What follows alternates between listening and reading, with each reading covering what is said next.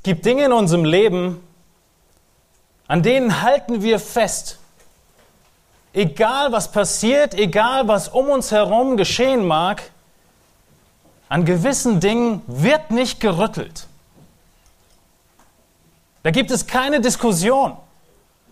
Und vielleicht erinnerst du dich an irgendeine vielleicht hitzige Diskussion auf der Arbeit oder vielleicht sogar in der Familie mit deinem Ehepartner. Dinge, an denen du festhältst, Überzeugungen, die du hast und die herausgefordert werden in dieser Diskussion. Und dann kommen wir an einen Punkt, wo wir vielleicht sagen, egal was passiert, an dieser Sache werde ich festhalten. Ich bin so überzeugt davon, komme was wolle. Oder vielleicht erinnerst du dich an den letzten Hollywood- oder Bollywood-Film, in dem der eine dem anderen sagt, komme was wolle, unsere Liebe bleibt bestehen. Wir haben Überzeugungen in unserem Leben, an denen wir wirklich festhalten. Auch wenn es in einer Zeit, wir in einer Zeit leben, in der diese Überzeugungen immer weniger werden und auf immer kleinere Notizzettel drauf passen würden, so haben wir Beziehungen, die uns am Herzen liegen. Und egal was kommt, wir können uns in keinster Weise vorstellen, diese Beziehung aufzugeben. Wir haben Ziele, die wir anstreben, nach denen wir Ausschau halten und komme was wolle, wir wollen dieses Ziel erreichen. Wir werden alles geben, um dorthin zu kommen. Wir haben irgendwelche Träume aus der Kindheit. manchmal sind es Träume und manchmal sind es Ziele, die wir hartnäckig verfolgen, egal was passiert. Wieso kommen wir jeden Sonntag zusammen, versammeln uns und schauen in das Wort, singen, ermutigen uns, hören auf Gottes Wort. Es ist, weil Christus uns vergeben hat, weil er uns die Last der Schuld genommen hat. Und wir leben nun für ihn. Wir leben mit ihm und wir kennen das Einmaleins des Glaubens, oder? Wir wissen, was es heißt, den Gottesdienst zu besuchen, wie wichtig es ist, Anteil von unseren Gütern durch die Spenden der Gemeinde zu geben, unseren Nächsten zu lieben, zu beten, die Bibel zu lesen, den Hauskreis zu besuchen, zu dienen. Aber wo würdest du sagen, in all dieser Liste, die lange nicht vollständig ist, komme was wolle, egal was passiert, ich werde das tun. Gibt es irgendwelche Dinge, die dein Christenleben auszeichnen, an denen du so stark festhältst, dass du sagst, was auch geschieht, ich will daran festhalten.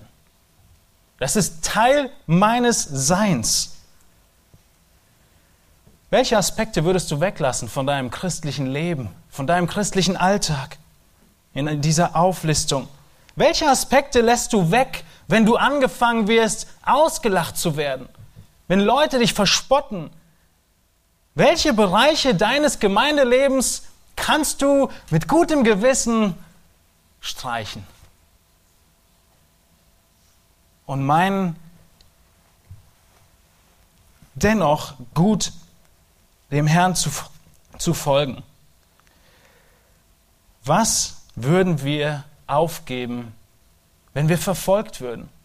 Wenn es nicht nur die anfänglichen Anfeindungen sind, die der ein und andere auch heute schon erlebt, sondern es wirklich an deine Physis geht, an deinen Körper geht, an deine Gesundheit geht und an Verfolgung geht. Oder welchen Bereich deiner Heiligung würdest du mal kurz beiseite lassen, um auf dieser Party dabei zu sein? um mit dabei zu sein und nicht Freunde zu verlieren. Weil du würdest beschmunzelt werden. Christian, wenn der Widerstand steigt, in welchem Bereich würdest du aufhören zu dienen? Matthias, wenn die Leute nicht mehr hören wollen, welche Wahrheit wirst du drüber schweigen und nicht mehr predigen? Ihr Lieben, woran halten wir fest, wenn das Feuer heißer wird, wenn es schwieriger wird?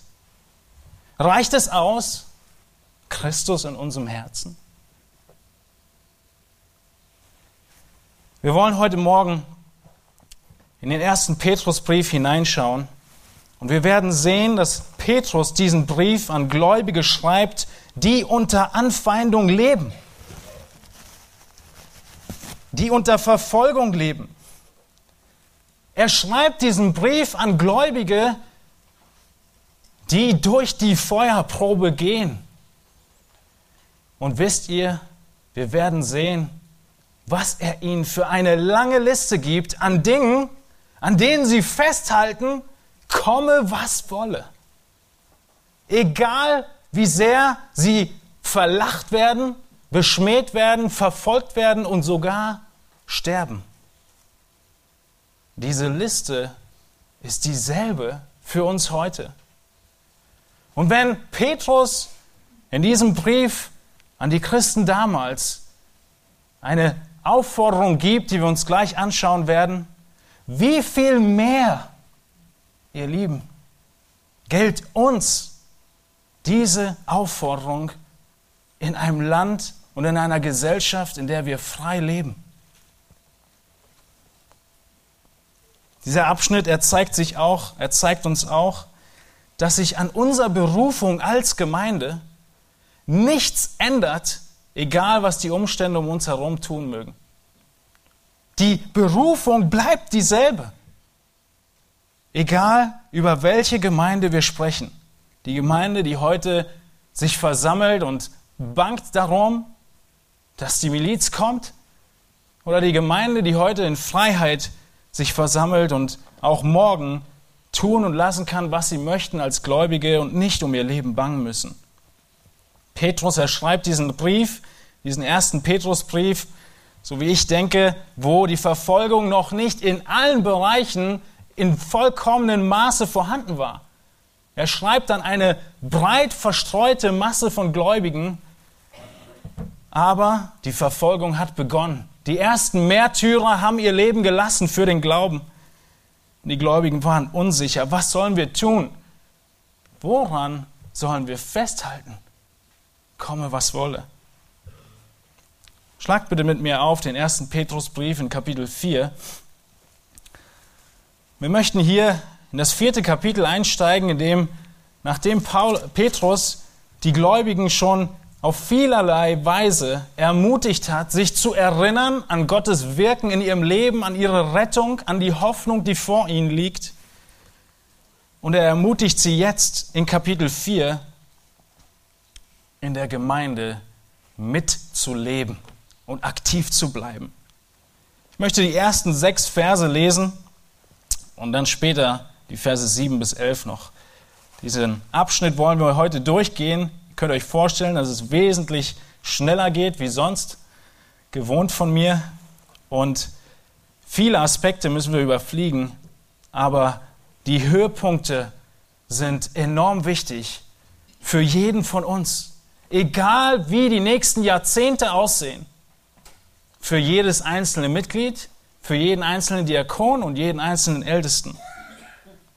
Petrus schreibt in Kapitel 4, Vers 1, Da nun Christus für uns im Fleisch gelitten hat, so wappnet auch ihr euch mit derselben Gesinnung. Denn wer im Fleisch gelitten hat, der hat mit der Sünde abgeschlossen, um die noch verbleibende Zeit im Fleisch nicht mehr den Lüsten der Menschen zu leben, sondern dem Willen Gottes. Denn es ist für uns genug, dass wir die vergangene Zeit des Lebens nach dem Willen der Heiden zugebracht haben, indem wir uns gehen ließen in Ausschweifungen, Begierden, Trunksucht, Belustigungen, Trinkgelagen und frevelhaftem Götzendienst. Das befremdet sie, dass ihr nicht mitlauft in demselben heillosen Schlamm, und darum lästern sie. Sie werden aber dem Rechenschaft geben müssen, der bereit ist, die Lebendigen und die Toten zu richten. Denn dazu ist auch den Toten das Evangelium verkündigt worden, dass sie gerichtet würden im Fleisch, dem Menschen gemäß, aber Gott gemäß lebten im Geist. In diesen ersten Versen, in Petrus 4, in 1. Petrus 4, in den ersten Versen sehen wir, wie Paulus, Entschuldigung, ich bin im Kolosser zu Hause, wie Petrus die Gläubigen aufruft, zu kämpfen. Ihr wundert euch vielleicht, aber das Bild ist so deutlich, er greift das Bild auf, in dem sie stecken, die Angst auf, in der sie stecken. Sie stecken in der Angst, dass Leute kommen und sie um ihr Leben fürchten müssen. Und Petrus, er sagt nicht, wandere aus. Er sagt nicht, bau dir einen Bunker. Er sagt auch nicht, besorg dir Waffen. Petrus, er gebraucht das Bild des Krieges, er gebraucht das Bild der Aufrüstung, aber in einem Kampf, der vollkommen komisch ist. Er sagt einige Verse später, der befremdend ist. Wenn ihr so kämpft, die Leute werden befremdet sein von eurem Handeln, so wie, wie ihr euren Feinden gegenübertreten wird, werdet. Wie sieht dieser Kampf aus? Es ist kein Kampf gegen politische Mächte, sondern es geht, schaut in Vers 2 hinein, um die Lüste der Menschen, für diese Lüste zu leben oder gemäß dem Willen Gottes zu leben. In Vers 2. Das ist der Kampf, den Petrus meint. Es ist nicht genug, einfach nur zu leben, sondern wir müssen uns ausrüsten. Wir müssen uns zurüsten mit, mit was? Er sagt, mit der Gesinnung Christi. Du rüstest auf in deinem Leben. Nicht Waffen, sondern ein neues Denken. Ein Denken, wie Jesus dachte. Du erinnerst dich daran, wie Jesus die Dinge sehen würde oder gesehen hat. Und mit diesem Denken rüstest du dich aus. Du änderst deine Sicht der Dinge. Du erinnerst dich, dass Jesus verscheucht wurde, dass er ausgelacht wurde, dass er gefangen genommen wurde, dass er geschmäht wurde, dass er mit Worten geschlagen wurde und dass er mit Fäusten verletzt wurde. Und du erinnerst dich an seine Reaktion. Das ist unsere Zurüstung als Gläubige. Wir erinnern uns, dass er sündlos einfach schwieg und litt. Das ist unsere Aufrüstung und das wird befremden wenn wir auf diese Art und Weise den Anfeindungen gegen uns entgegentreten oder reagieren. Und Petrus, er sagt dann, denn wer im Fleisch gelitten hat, der hat mit der Sünde abgeschlossen. Er meint damit, dass dein heiliges Leben für Gott auf den wirklichen Prüfstand kommt, wenn körperliches Leid in dein Leben hineinkommt. Deine Heiligung wird geprüft, wenn nicht alle mit dir übereinstimmen in der Schule, auf der Arbeit, in der Nachbarschaft. Wenn deine Arbeitssituation sich sogar verschlechtert, wenn du für deinen Fleiß ausgelacht wirst. Hör auf, so viel zu arbeiten. Dann denkt der Chef, wir müssten alle so viel schaffen. Schon mal gehört? Und was ist das für eine Schmähung zu erleiden? Wirst du dann auch faul? Wirst du mitmachen dabei, Berichte zu verschönern, Zahlen zu drehen? Wie gehst du damit um, wenn es an deinen Körper rangeht? Wenn die Verletzungen in Worten von den engsten Freunden kommen? Ob es dein Ehepartner ist, vielleicht ungläubig, der nicht mehr liebende Worte hat, sondern fordernde, lästernde, verletzende. machen wir dann irgendeinen Abstrich in unserer Heiligung? Welche Waffen zücken wir? Petrus, er sagt, die Gesinnung Christi. Damit rüsten wir uns aus. Wir nehmen das Leid an und schweigen. Wir erinnern uns an Christus. Und die Versuchung, sie ist unermesslich groß, in der Heiligung Abstriche zu machen. Weil dann müssten wir weniger leiden. Dann würden wir nicht so viel ausgelacht. Und Petrus, er hat diese Lästerung vor Augen, die Verfolgung vor Augen, dieses körperliche Leid vor Augen, das diesen Gläubigen hier bevorsteht und einige schon hinter sich haben oder mittendrin stehen. Und er ruft sie auf, dass der allererste Schritt, von dem wir nicht ablassen, komme was wolle, unsere Heiligung ist. Unser Kampf mit verwirrenden Waffen. Er sagt in 1. Petrus 2, im zweiten Kapitel ab Vers 1, so legt nun ab alle Bosheit und allen Betrug und Heuchelei und Neid und alle Verleumdung.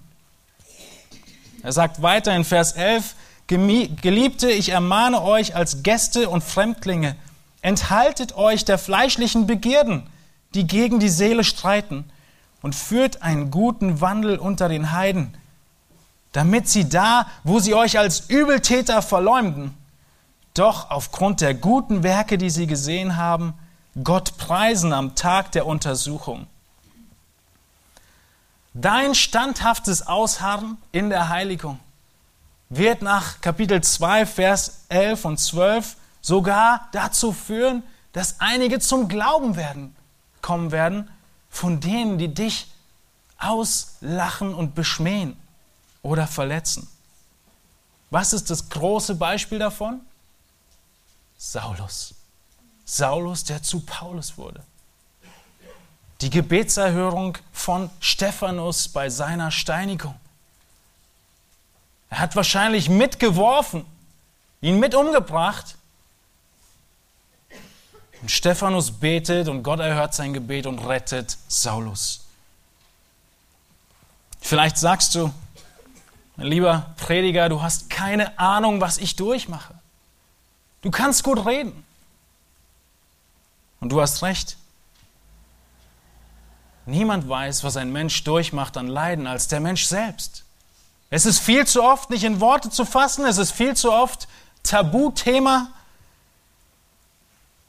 Aber ich bin es auch nicht, der diese Worte sagt. Es ist Jesus Christus selbst, der sie sagt. Es ist Christus, der, der sündlos litt, der sie sagt. Es ist Christus, der die verbalen und körperlichen Misshandlungen schweigend erlitt und der keine Abstriche machte an seiner Sündlosigkeit. Er weiß, was du durchmachst. Er weiß, wie es dir geht. Er weiß, wo du stehst. Und er ist dein Vorbild für diesen Kampf. Für diesen Kampf, den du führst und die Leute um dich irritierst, weil du andere Waffen zückst, wie die, die sie erwarten würden. Du rüstest dich mit der Gesinnung Christi. Und wir wollen daran festhalten, komme was wolle. Wir halten an unserer Heiligung fest. Und das sagt er dann in Vers 3, 1. Petrus 4, Vers 3. Denn es ist für uns genug, dass wir die vergangene Zeit des Lebens nach dem Willen der Heiden zugebracht haben, indem wir uns gehen ließen in Ausschweifungen, Begierden, Trunksucht, Belustigungen, Trinkgelagen und frevelhaftem Götzendienst. Das befremdet sie, dass ihr nicht mitlauft in demselben heillosen Schlamm, und darum lästern sie. Sie werden aber dem Rechenschaft geben müssen, der bereit ist, die Lebendigen und die Toten zu richten. Es ist genug, sagt Petrus. Die vergangene Zeit, als wir ungläubig waren und gegen den Herrn gelebt haben, es reicht. Es reicht mit all den Partys, die wir gemacht haben, mit all dem Trinken, mit den Begierden, mit den Belustigungen, mit dem Götzendienst, mit der Habsucht mit der Erfüllung in materiellen Dingen. Es reicht. Wir wollen nicht mehr mitmachen in dem heillosen Schlamm. Herrliche Worte. Wir wollen uns nicht mehr wälzen in dem Schlamm und das, Vers 4, befremdet sie und darum lästern sie. Menschen um uns herum lästern. Man macht sich lächerlich über den älteren Mann, der nicht listig ist im Hintergehen von Menschen und das als Weisheit seines Lebens ansieht, sondern der nüchtern ist, der geduldig ist. Man macht sich lächerlich über den jüngeren Mann, dass er die Welt nicht in vollen Zügen genießt, sondern nüchtern und besonnen in die Zukunft denkt, vernünftig ist. Die Welt versteht es nicht. Wie kann ein junger Mann nicht alles mitnehmen, was er kann, was er könnte? Sie macht sich lächerlich über euch älteren Frauen, die ihr euch in die Jüngeren investiert, anstatt endlich mal euch selbst zu verwirklichen, nachdem ihr ja so viel investiert habt in die Familie. Die Welt, sie macht sich lächerlich über euch jüngeren Frauen, die ihr euch der Familie widmet, statt Karriere zu machen. Davon spricht Petrus. Die Welt, sie macht sich lächerlich. Es befremdet sie, dass ihr nicht mitlauft in demselben heillosen Schlamm und darum lästern sie. Welche Waffen zücken wir? Wie rüsten wir uns? Mit der Gesinnung Christi. Komme, was wolle. Egal wie heiß das Feuer noch wird, daran müssen wir festhalten. Die Gläubigen in der Verfolgung und umso mehr wir, die wir noch kleine Dinge erleiden. Und dann in Vers 6 erinnert Petrus die Gläubigen, dass es vorausgegangene Gläubige gibt, die siegreich bestanden haben. Vers 6, ein vielleicht schwer zu verstehender Vers auf den ersten Blick. Denn dazu ist auch Toten das Evangelium verkündigt worden, dass sie gerichtet würden im Fleisch, den Menschen gemäß, aber Gott gemäß lebten im Geist. Genau deshalb sind die Geschwister, die jetzt schon tot sind, aufgrund des Märtyriums, genau deshalb wurden sie getötet, von Menschen getötet. So sehr wurden sie verlästert und verfolgt, aber jetzt leben sie im Geist, im Gott, äh, Gott im Geist. Versteht ihr, was Paulus sagt? Er benutzt die Gläubigen, die vor ihnen gelaufen sind, die vielleicht in den letzten Wochen oder Monaten ihr Leben schon gegeben haben, um ihnen deutlich zu machen, sie sind tot und ihr trauert. Aber sie leben gottgemäß im Geist. Komme, was wolle, wir kämpfen befremdend. Wir greifen nicht zu den Waffen, die man erwarten würde. In Vers 7 geht Petrus weiter und er verfolgt diesen Gedanken weiter. Diesen Gedanken von der letzten Zeit, in der wir leiden werden. Diesen Gedanken von der letzten Zeit, in der wir Gott wiedersehen werden. Und er sagt in Vers 7, es ist aber nahe gekommen das Ende aller Dinge. Es ist nahe gekommen das Ende. Es ist nicht so, dass wir Tag ein, Tag aus leben und denken würden, naja, bis Jesus wiederkommt, ist noch lang hin. Davon spricht die Bibel an keinem Punkt, sondern die Offenbarung von Johannes fängt mit diesen Worten an. Es steht unmittelbar bevor. Petrus macht es im ersten Brief deutlich und im zweiten Brief deutlich dass Jesus wiederkommen wird. Es ist unmittelbar bevorstehend das Ende aller Dinge. Vielleicht erinnert ihr euch an Jesus, als er zu seinen Jüngern spricht in Lukas 21 und er schon seine Jünger dieses Denken vermittelt hat und gesagt hat, hütet euch, in Vers 34, dass eure Herzen nicht etwa beschwert werden durch Völlerei und Trunkenheit und Lebenssorgen. Ähnlich zu Petrus. Hm? Und jener Tag, jener Tag, der Tag des Gerichts, plötzlich über euch hereinbricht. Denn wie ein Fallstrick wird er kommen über alle, die auf dem Erdboden, auf dem ganzen Erdboden ansässig sind. Wacht nun und betet zu aller Zeit, dass ihr würdig geachtet werden werdet, diesem allem, was geschehen soll, zu entfliehen und vor dem Sohn des Menschen zu stehen. Der Tag ist nahe gekommen. Solange es uns gut geht, denken wir wenig daran. Wir denken wenig daran, dass Christus wiederkommt. Den Leuten, die hier unter Verfolgung standen, ruft Petrus zu und sagt, der Herr kommt bald und er wird euch befreien. Der Tag kommt bald. Und Jesus erwarnt seine Jünger und seine Zuhörer, dass wir nicht überrascht werden. Er sagte, wie ein Fallstrick. Habt ihr mal als Kinder Fallen gestellt, zu stolpern?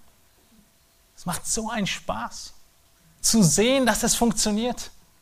Vollkommen unerwartet stolpert jemand, weil er es nicht erwartet. Am besten, wenn er volle Geschwindigkeit drauf hat und läuft. Wie so ein Fallstrick, unerwartet und sehr schmerzhaft, kommt der Tag des Herrn. Luther, er sagte, in meinem Terminkalender gibt es nur zwei Tage. Dieser Tag und der Tag. Heute und der Tag, an dem ich Jesus Christus wiedersehen werde. Zwei Tage in meinem Kalender. Der heutige Tag, an dem ich lebe und atme und nur ein weiterer Tag. Die Erinnerung daran, dass ich an dem Tag vor Christus stehen werde. In meinem Terminkalender gibt es nur zwei Tage. Komme, was wolle. Wir kämpfen befremdend. Wir nehmen die Gesinnung auf uns wir ziehen nicht die Waffen, sondern wir nehmen Christi Gesinnung und leiden, egal was um uns herum geschieht. Wir sehen in Vers 7, wie Petrus jetzt, nachdem er sechs Verse für diese Aussage benutzt hat, kurze und knappe Aufforderung gibt, die auch wir kurz und knapp behandeln werden. Bete besonnen. Egal was passiert, egal was kommen mag, wir hören nicht auf zu beten. In Vers 7 sagt er, was wir schon gelesen haben, es ist aber nahe gekommen das Ende aller Dinge, so seid nun besonnen und nüchtern zum Gebet. Seid besonnen und nüchtern zum Gebet. Wir müssen im Gebet bodenständig bleiben. Wir dürfen uns nicht aus der Ruhe bringen lassen, vollkommen durcheinander sein und irritiert sein, voll von Selbstmitleid vor Gott treten. Und das geschieht schnell. Das geschieht schnell in Schwierigkeiten. In Schwierigkeiten kommt der Widersacher noch dazu und er redet uns ein, dass du die einzige Person bist auf der Welt, die heute leidet, die heute Schwierigkeiten hat, die mit so einem Ehepartner verheiratet ist, die solche großen Anfeindungen hat in der Verwandtschaft, in der Freundschaft. Und deshalb ruft Petrus sie auf, seid besonnen und nüchtern zum Gebet. Wir müssen unsere Gedanken auf den kommenden Himmel richten. Wir müssen uns bewusst machen, egal was kommt, Gott weiß es und wir beten. Wir bleiben im Gebet. Und ich bin überzeugt, wir können vergessen zu beten. Wir können vergessen zu beten. Im Dienst, in der Familie, auf der Arbeit. Wir kommen in Situationen hinein und diese Situation, sie nimmt uns so gefangen, sie wühlt uns so auf, sie geht uns so an die Nieren, dass wir vergessen zu beten, oder? Und deshalb sagt er, seid besonnen und nüchtern, denkt klar und betet. Wir haben die direkte Verbindung zum König, wir haben die direkte Verbindung zum Herrscher dieser Welt und wir müssen sie nutzen. Wir rufen ihn an in der Not, er wird uns erretten und wir werden ihn preisen. Petrus erinnert sie, komme was wolle, wir beten besonnen. Er geht weiter in Vers 8 und er spricht von Liebe. Vor allem aber habt innige Liebe untereinander, denn die Liebe wird eine Menge von Sünden zudecken. Seid gegeneinander gastfreundlich ohne Murren. Vor allem, Vers 8. Was sind das für Worte? Vor allem habt innige Liebe untereinander. Vor allem heißt vor allem über alles gestellt. Über alles, was jetzt kommen wird. Über jeden deines Dienstes. Über jede Gemeindeveranstaltung. Über jedes Treffen, was du hast. Über jedes Gebet, was du sprichst. Über jede Bibellese, die du machst. Über alles hast du ein Prinzip. Vor allem habt innige Liebe untereinander. Es ist so schwer. Es ist so eine große und wichtige Erinnerung. In all den Dingen müssen wir Liebe ausüben. Und egal wie groß die Verfolgung wird, wir können nicht aufhören zu lieben. Und je größer die Verfolgung wird, umso schwieriger wird es zu lieben. Richtig? Wenn der Druck steigt in deiner Familie zu Hause, Montagabend um 18 Uhr, dann, wenn der Druck steigt, dann wird die Liebe umso nötiger, umso wichtiger. Die Liebe, die Sünden zudeckt, die sagt, liebe Gemeinde, wir sind alle unter der Verfolgung. Wir wissen alle, dass wir morgen sterben könnten. Und diese Anspannung unter uns, sie führt dazu, dass jeder von uns lieblos ist. Wir müssen in der Liebe wachsen und viele Dinge zudecken. Das ist, wieso man in Bewerbungsgesprächen oder anderen äh, Dingen Leute unter Druck setzt, weil unter Druck was rauskommt was wirklich drin ist. Teilweise hört man von, von Einstellungstests, die unlösbar sind, nur um zu sehen, wie geht die Person damit um. Das ist, wovon Jakobus spricht, wovon andere Stellen in der Schrift sprechen. Es kommen Anfechtungen. Und Petrus, er sagt, vor allem, in allem, was ich bis jetzt geschrieben habe, in vier Kapiteln und sieben Versen, vor allem habt innige Liebe untereinander. Diese innige Liebe habe ich heute schon unzählbare Male nötig gehabt. Nur heute. Warum habe ich es gemerkt? Weil ich mich mit dem Text so viel beschäftigt habe. Nur heute kamen mir schon so viele Gedanken von, wieso macht er dies? Wieso passiert jetzt das und das? Und die Liebe ist nötig. Sie ist über alles nötig, dass wir sie innig haben. Innig bedeutet ausführlich. Wir müssen ausführlich lieben, das versteht niemand. Wir müssen anhaltend lieben. Wir müssen umfassend lieben.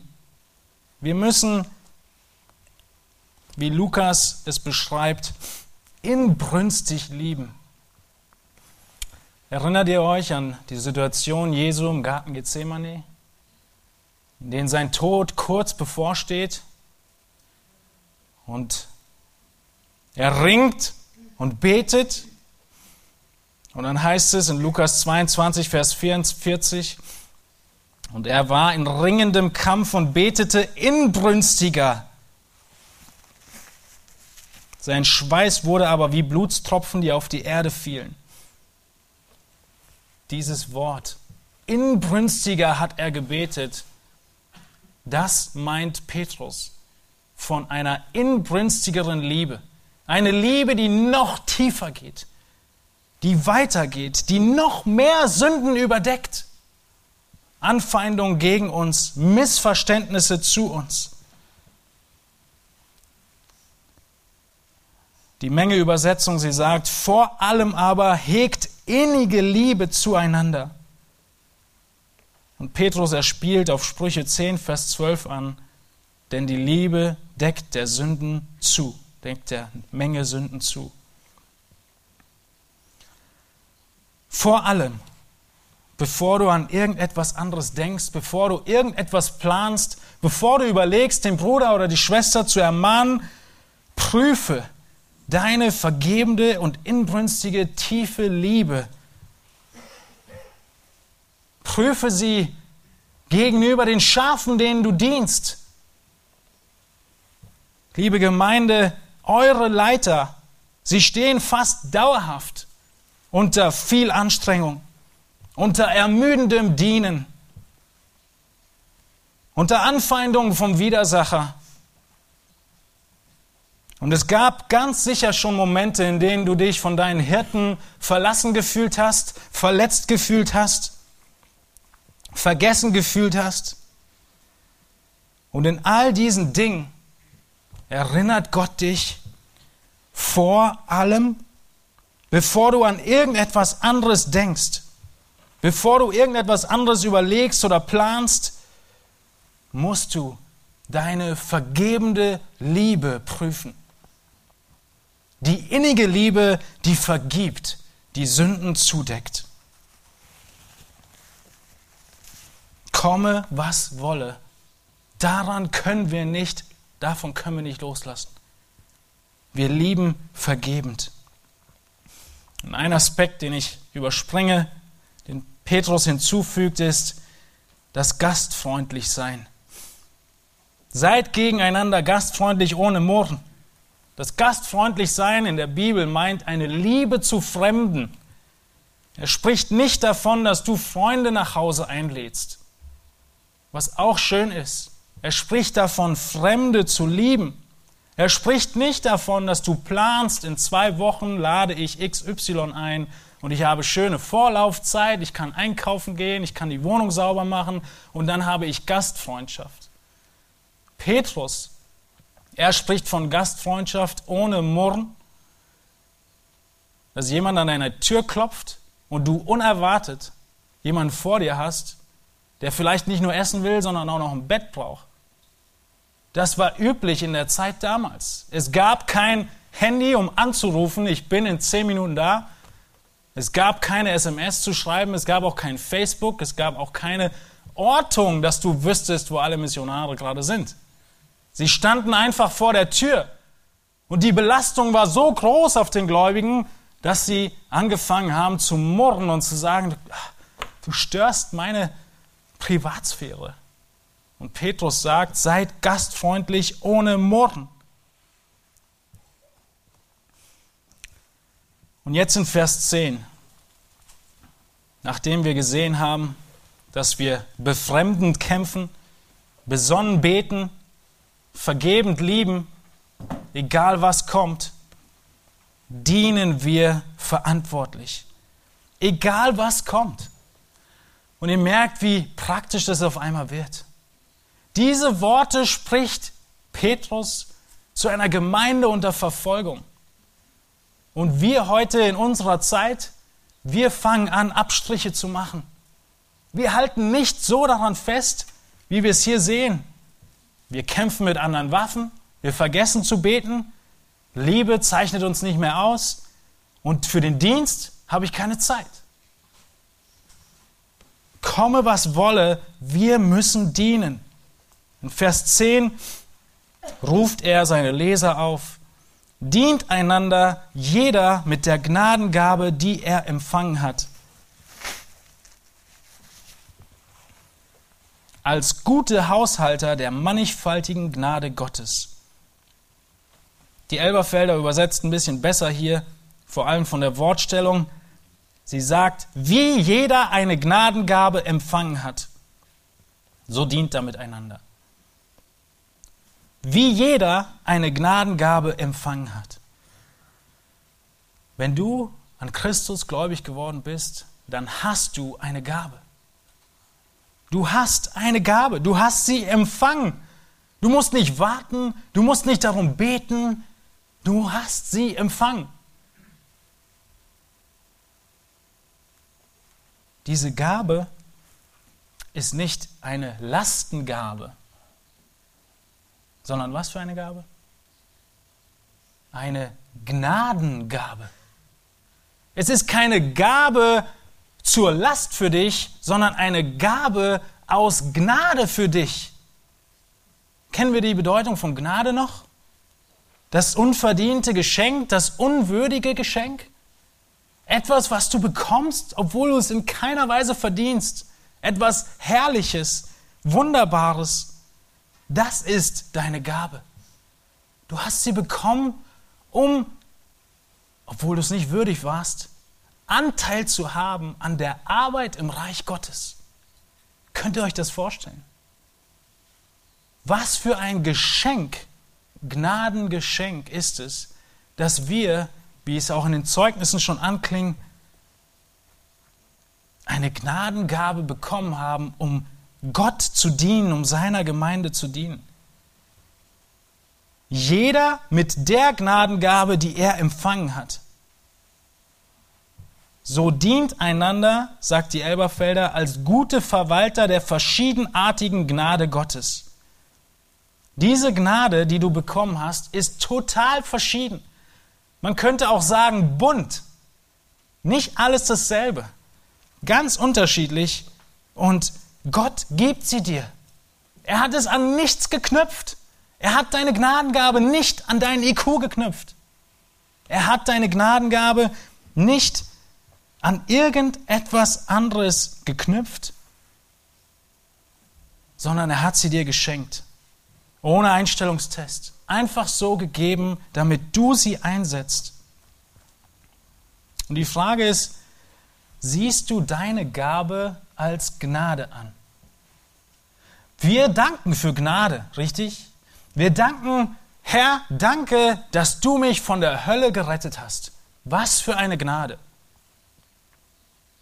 Aber wir vergessen die andere Gnade. Wir vergessen die Gnade, dass wir eine Gabe haben, für die wir danken, die wir einsetzen und für die wir alles geben, um sie noch besser einzusetzen. Wir müssen diese Gabe einsetzen. Petrus macht es sehr deutlich, wenn er sagt, dient einander. Er spricht hier von einem fortwährenden Dienen, von einer Lebenseinstellung zu dienen mit deiner Gabe. Nicht von zwei Veranstaltungen in der Woche, in denen du dienst. Merkt ihr, wie wir ein missverständliches Denken haben?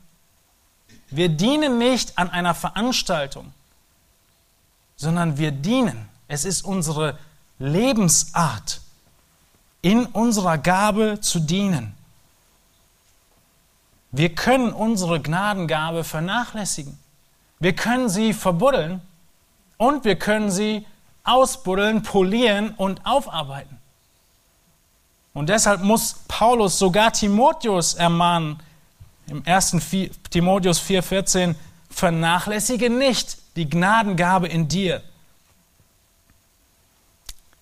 Und dann sagt Petrus, wie sollen wir das tun? Als gute Haushalter. Als gute Haushalter als gute Verwalter, als gute Manager.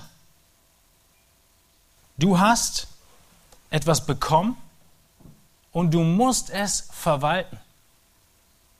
In der Bibel gibt es viele Parallelen und Beispiele und Bilder für diese Verwalterschaft.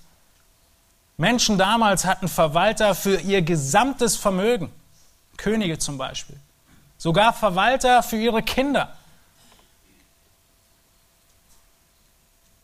Und wir wissen und erinnern uns an das Gleichnis von Jesus, was er nennt, von den Dienern in Matthäus 24.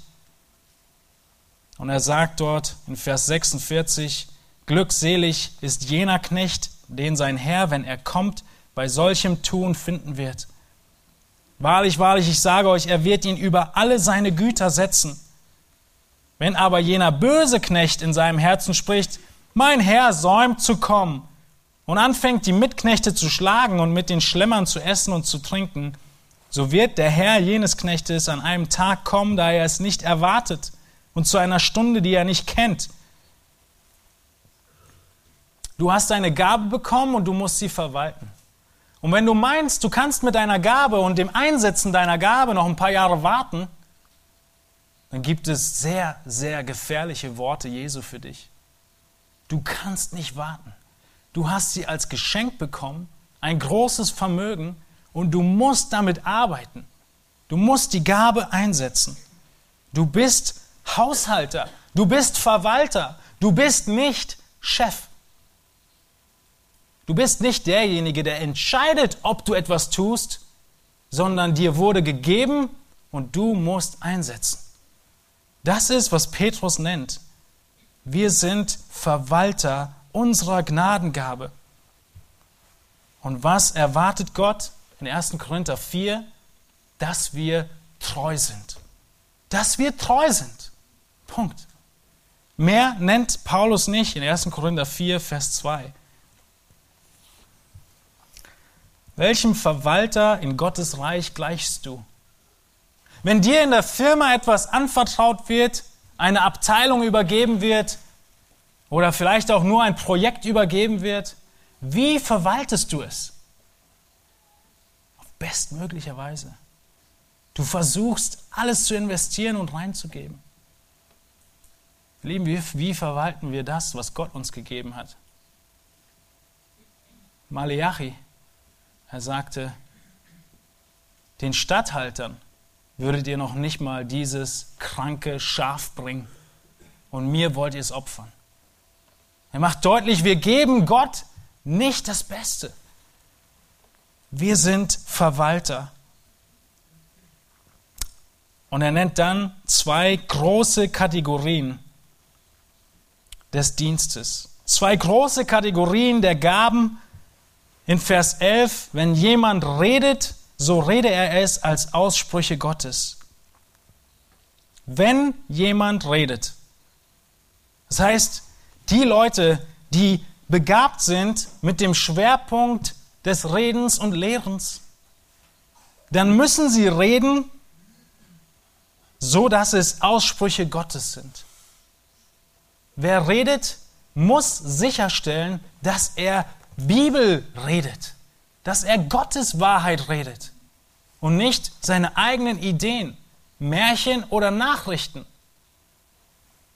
Wenn wir um Rat gefragt werden und wir haben eine Gabe vom Herrn bekommen in dem Reden und Lehren Bereich, dann müssen wir Acht haben, dass wir entsprechend Gottes Aussprüchen reden. Und diese große Kategorie der Gaben, die Petrus hier zusammenfasst, haben wir an anderen Stellen in 1. Korinther 12, in Römer 12 und Epheser 4 aufgeschlüsselt. Aber über diese beiden großen Kategorien hat Gott Leiter gegeben. Über die große Kategorie der Lehrbegabung hat Gott Älteste gegeben, die in diesen Dingen besonders begabt sind, von der Gemeinde gesehen werden, die der Geist gegeben hat, die Gemeinde sie erkennt und dann einsetzt zu Ältesten. Und sie stehen und stehen diesen, dieser Gemeinde vor in den ganzen Bereich. Und dann gibt es den zweiten Bereich, dem Dienst der Taten. Wenn jemand dient, so tue er es aus der Kraft, die Gott darreicht. Für all diese praktischen Dienste, die in anderen Bibelstellen noch viel weiter ausdifferenziert werden, gibt Gott Diakone der Gemeinde. Diener der Gemeinde, die über diesen Bereichen vorstehen und diesen Dingen Leitung geben, den praktischen Dingen. Und so wie der, der redet, Gottes Worte reden muss, so soll der, der dient, es aus der Kraft tun, die Gott darreicht. Nicht nur die Kraft, sondern es geht noch weiter, die Bedeutung dieses Wortes. Es ist, meint die ganzen Fähigkeiten, die ganzen Fertigkeiten, die du hast bei Dienen, musst du erkennen, dass sie von Gott sind, dass sie von Gott kommen, dass Gott sie dir zur Verfügung gestellt hat. Deine Kraft, deine Zeit, deine Energie. Und du erkennst, dass du dienst mit all den Dingen, die nicht aus dir sind, sondern von Gott kommen. In Hebräer 6, ein Kapitel, das viel missverstanden wird, nutzt Paulus den Dienst der Gläubigen als Beweis dafür, dass sie gerettet sind.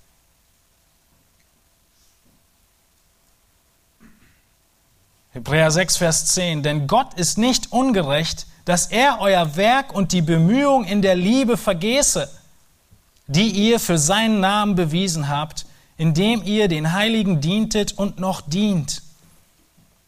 Seht ihr? Es ist ganz normal, dass der Gläubige nach der Rettung, wie das Baby nach der Geburt atmet, dass der Gläubige wächst und dient. So wie der Mensch, wenn er wächst, handelt, arbeitet, lernt.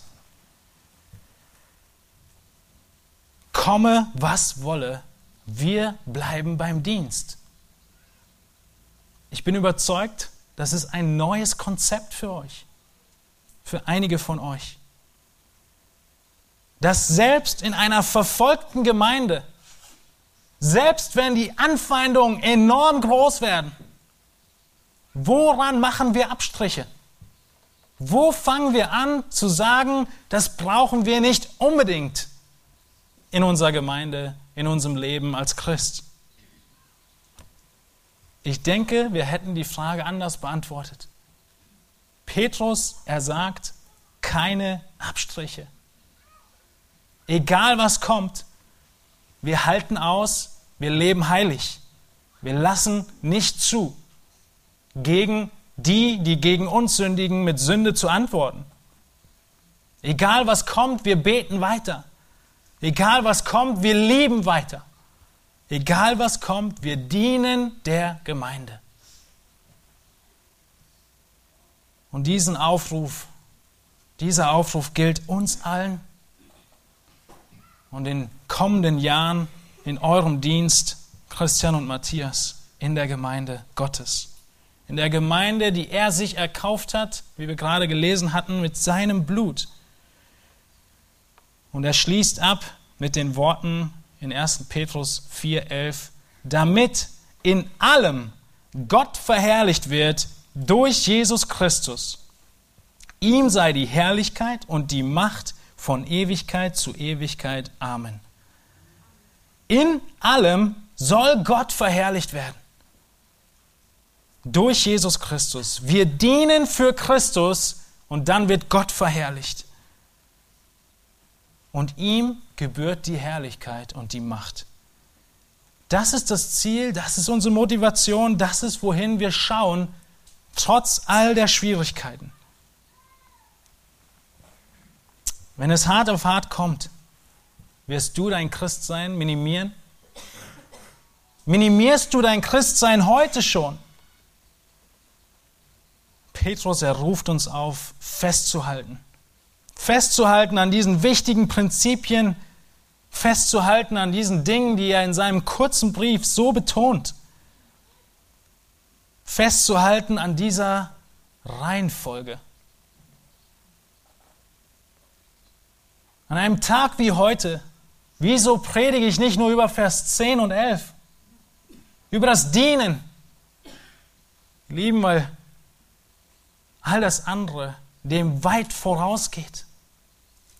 Wir dienen, weil wir gerettet sind. Wir dienen, weil wir gegen Sünde kämpfen. Wir dienen im Gebet, wir dienen im Lieben und dann dienen wir mit unseren Gaben. Wir können die anderen Dinge nicht außen vor lassen. Ihr könnt in eurem Dienst die Dinge nicht außen vor lassen. Wir können nichts davon ausklammern, egal was kommt. Egal wie gelacht wird, egal wie viel Unverständnis wir bekommen, egal wie viel Geld wir geboten kriegen, egal was kommt. Und selbst wenn es physische Leiden mit sich bringen wird, wir halten fest an dem, was Gott uns beauftragt hat. Und das wünsche ich jedem von uns. Ich hoffe, dass wir darüber nachdenken, wie wir in diesem Kampf, in diesem Leben mehr und mehr Gott verherrlichen können, wie Petrus diesen Abschnitt abschließt in seinem letzten Vers. Lasst uns aufstehen und ich möchte mit uns beten.